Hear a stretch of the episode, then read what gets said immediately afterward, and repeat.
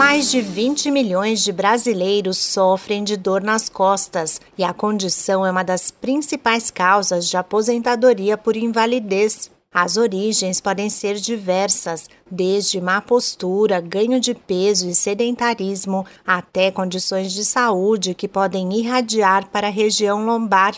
Praticar atividades físicas contribui para o fortalecimento muscular e a proteção da coluna mas é importante ficar atento aos exercícios de alto impacto, entre outros que podem ser prejudiciais para as costas. Eu sou a Sig Eichmeier e no Saúde e Bem-Estar de hoje converso com o médico Marcelo Valadares, neurocirurgião do Departamento de Neurologia da Universidade Estadual de Campinas, a Unicamp. Ele diz quais são as causas mais frequentes da dor nas costas. A dor lombar é um problema muito comum na nossa sociedade. A maioria das pessoas ou tem, ou já teve, ou um dia vai ter alguma forma de dor nas costas. Isso pode acontecer em qualquer idade, mas é muito mais comum após os 30 anos e nas pessoas idosas, onde o organismo já é um pouco mais fragilizado. A maior parte das pessoas que têm dor lombar não tem uma doença que causa a dor, o problema principal é a forma como elas sobrecarregam a coluna de maneira inadequada. Muitas vezes, por exemplo, pela forma que elas se sentam em casa ou no trabalho sem ter atenção para a postura.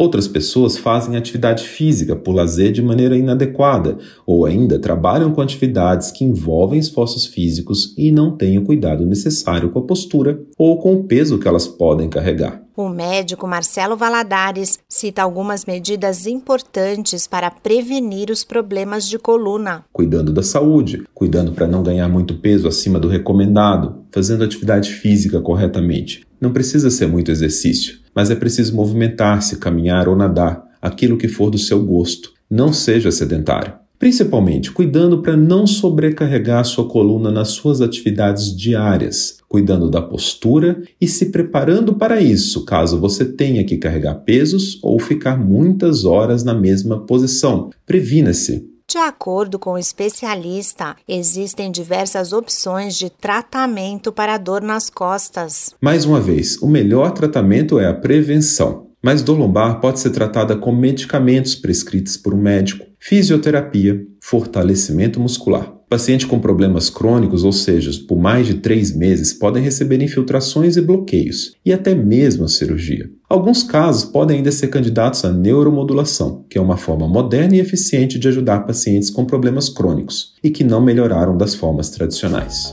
O médico Marcelo Valadares reforça que quando a dor lombar se torna crônica, é importante procurar um especialista para avaliar as causas e tratar.